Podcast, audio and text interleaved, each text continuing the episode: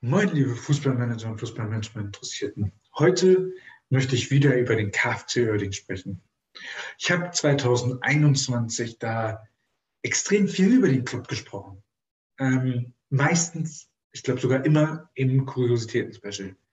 Weil das, was sie gemacht haben, auch an Kuriosität, an Unvermögen nicht zu überbieten war. Das war wirklich einfach eine reine Frechheit. Man hat gesehen, wirtschaftlich eine Katastrophe. Ja, die dritte Liga ist ein schwieriges Geschäft, und, aber genau da muss man sich dann genau überlegen, was man tut. Was haben sie gemacht? Sie haben Spieler gekauft. Sie haben auch Ablösesummen bezahlt, was in der dritten Liga nicht selbstverständlich ist. Und ich behaupte auch, sie haben höhere Gehälter bezahlt, weil sie haben nicht Spieler gekauft, sondern Namen.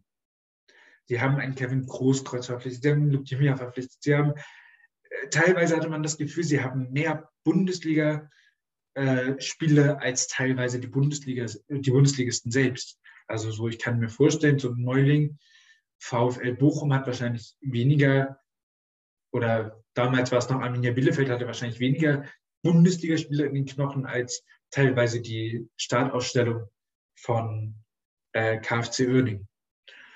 Und das ist ja auch eine Strategie, die man fahren kann, kann auch marketingtechnisch, wenn man das richtig macht, echt viel Kohle bringen. Nur sie haben es nicht so richtig hinbekommen, weil sie sich sportlich da mehr erhofft haben, was da einfach gar nicht möglich war. Sie haben erhofft, immer von der zweiten Liga geträumt, immer vom großen Geld geträumt. Sind wir ehrlich, die interessieren sich nicht für die zweite Liga. Oder sie haben sich, der, der, der äh, Investor zumindest hat sich nie für die zweite Liga, nie für den deutschen Fußball interessiert, sondern am ehesten um die Kohle, die es da zu verdienen gibt. Und die ist in der zweiten Liga natürlich deutlich mehr. Dafür haben sie auch investiert, haben viel versucht, was, was dann gescheitert ist. Und zwar auch krachend. Das heißt, sie haben sich wirtschaftlich komplett übernommen. Sie haben ähm, sportlich komplett wilde Sachen gemacht. Die haben äh, Spieler, sie haben schon geile Spieler teilweise verpflichtet, die, die mir auch gefallen. Aber das war, die, die konnten da ihre Leistung nicht abrufen. Und es ging ja auch selten in Uerding, äh, da bei diesem Club um Fußball. Sondern dann ging es darum, sie hatten kein, oder sie haben ein eigenes Stadion, das hatte aber nicht die Drittliga, die, ähm, die Drittliga-Anforderungen erfüllt. Darum mussten sie, selbst die Heimspiele waren eher Auswärtsspiele und so. Und das ist ja alles irgendwie, na, sagen wir mal, eher schwach und schlecht geregelt gewesen und so halt die, die gesamten Umstände waren einfach schlecht.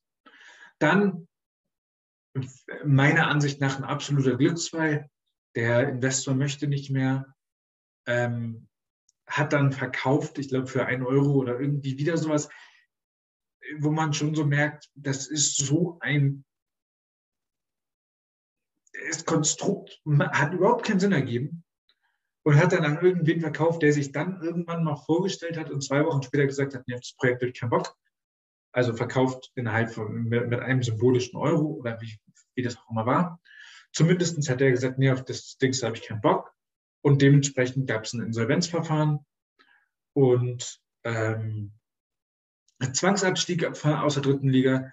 Ich glaube, ich bin nicht der Einzige, der sich darüber freut, also es gibt natürlich noch die Traditionalisten, die sagen, oh, in meiner Kindheit, also so die 60-Jährigen, die sagen, na, in meiner Kindheit, da war das ein toller Bundesliga-Club.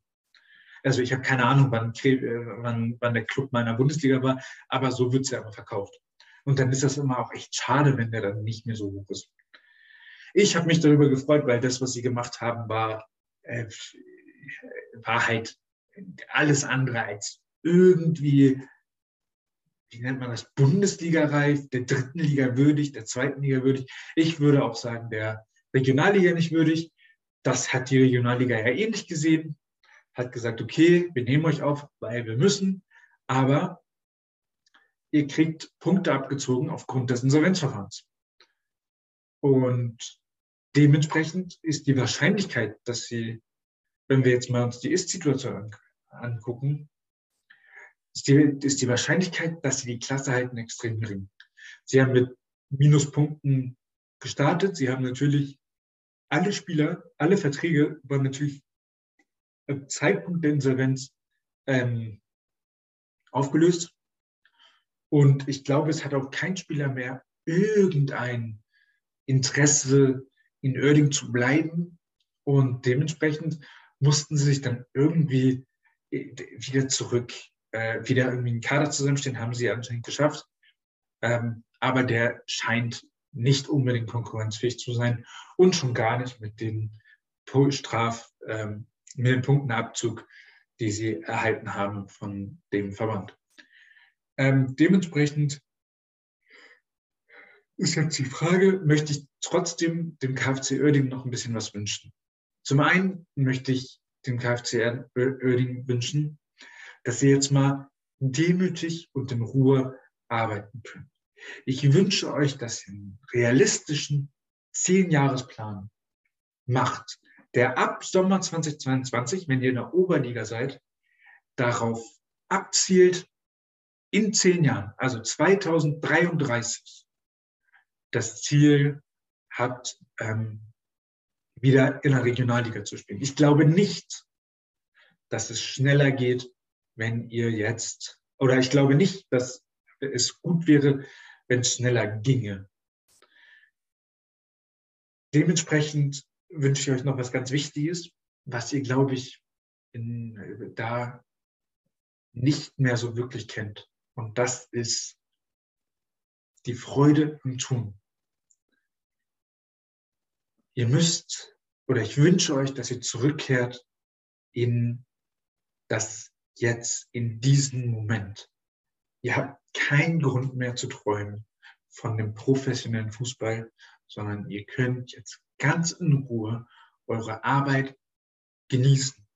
Jeden Tag einfach das, die Sachen mit Freude und Liebe tun und gleichzeitig einen Zehnjahresplan, einen strategischen Zehnjahresplan entwickeln, wie ihr wieder zurück in die Regionalliga kommt. Das wünsche ich euch, liebes KFC Oerding. Vielen Dank, dass du dir das Video bis hierhin angeguckt hast. Das zeigt mir, dass du ein großes Interesse am Fußballmanagement hast und äh, dementsprechend möchte ich dir jetzt noch ein kleines Angebot machen. Ähm, ich habe Anfang dieses Jahres, also Anfang 2021, die Fußballmanagement Online Akademie gegründet. In dieser Akademie sind schon einige Online-Kurse Schau mal, ob dich da vielleicht ein Online-Kurs anspricht, der dich dann weiter nach vorne bringt. Wenn du weitere Fragen hast zu irgendwelchen Themen, komm gerne auf mich zu, schreib mir auf Instagram oder Facebook und ähm, ich freue mich auf deine Nachricht und ich wünsche dir viel Spaß bei den Online-Kursen.